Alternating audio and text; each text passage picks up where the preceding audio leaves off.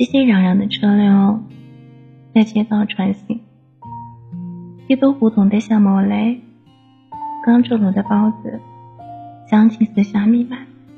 这是他来北京的第五个年头，来时风华正茂，现已增添几分沧桑。结束周末的饭局，短暂的热闹仿佛是他们的，自己什么也没有。一到十五平米出租屋内，呆坐，家电尚未配齐，与世界的唯一窗口，仅剩手机屏。成年人的朋友圈寥寥几笔，却诉说当下最直观的感受：孤独。一种仿佛全世界仅剩自己的孤独感。有人概括这种无人问我、周可问的状态。水果一次只买三四个，因为买多了吃不完尴尬。家里的猫猫狗狗成为日常的精神寄托。快递寄到公司，因为家里没人收。关于逃离北上广的命题，似乎是老生常谈了。当我们讨论去留，其实讨论的是人生选择的问题。有人这样说：北漂五年。我看到了人生的另一种可能性。上大学时，我憧憬北京女子图鉴里的女主，有一部满四川老家一眼望到头的人生，只身一人来到北京奋斗打拼。我在北京一家上市公司做活动策划，从初入职场的迷茫，到现在混得风生水起。想起那段。熬夜加班做班的日子，可以说是人生路上的宝贵经验。每年春节回家，和已结婚生子的发小聊天，我感受到前人的格格不入。他们只关心家长里短，谁家闺女找的对象，谁家鸡飞狗跳。如果我没有去北京，大概率会像他们一样，按部就班的结婚。生子全职在外，但像我这样有野心的人是关不住的。只有像北京这样的地方，才能给我自由呼吸的空间。也有人这样说：从北京回到小县城，我选择了踏实的生活。二零一三年初，小庄开始北漂，租住在清河，集体宿舍，十二个隔离间。一个床铺，几百元一月，每天上下班挤地铁、公交，都要花两三个小时。来不及吃饭，就在楼下随便买两个包子解决。有时候，走在人流如潮的马路上，会突然觉得这个城市好大好空。理想很丰满，现实很骨感。生活在理想与现实的落差当中，不是没有想过逃离北上广。回到老家，过幽默闲适的生活，但对充满无限可能未来的憧憬和大展拳脚的志向。直到二零一六年，感情事业都不顺，夜里因为忘记关起宿舍的门，被东北房东大妈要赶出去，顿时急得住。反正我也买不起房，我也不可能永远在这里扎根。他决定离开北京，把所有受伤的过往。埋葬在这里。后来，毅然回到了小县城，托家里的关系找了一份国企文员的工作。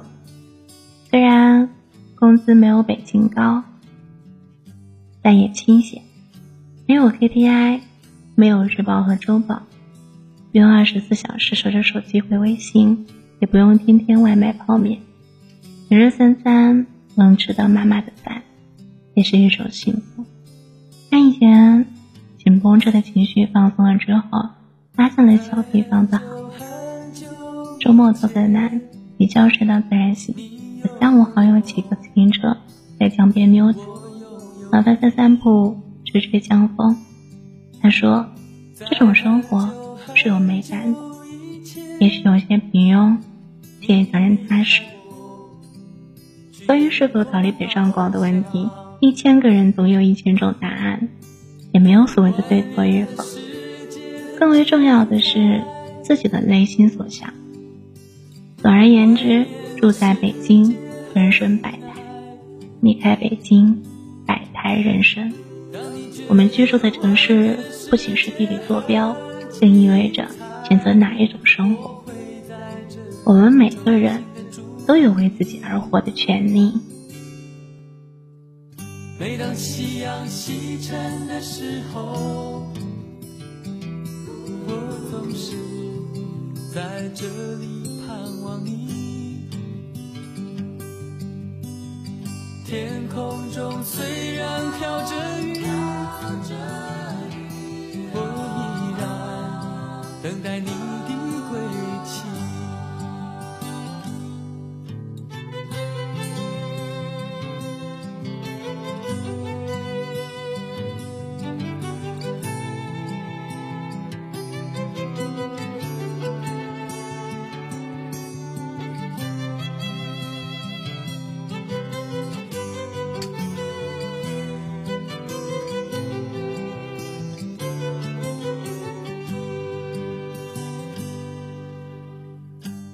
很久很久以前，你拥有我，我拥有你。在很久很久以前，你离开我，去远空翱翔。外面的世界很精彩，外面的世界很无奈。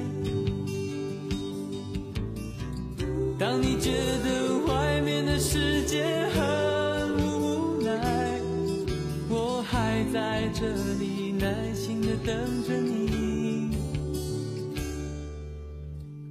每当夕阳西沉的时候，我总是在这里盼望你。天空中虽然飘着雨，我依然等待你的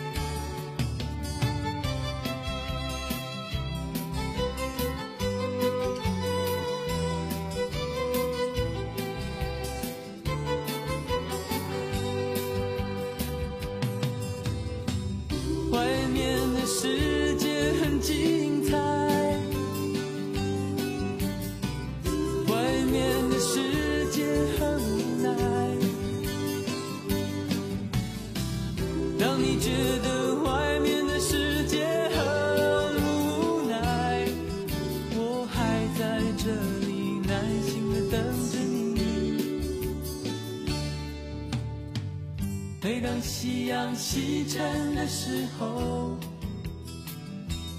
我总是在这里盼望你，天空中虽然飘着雨，我依然等待你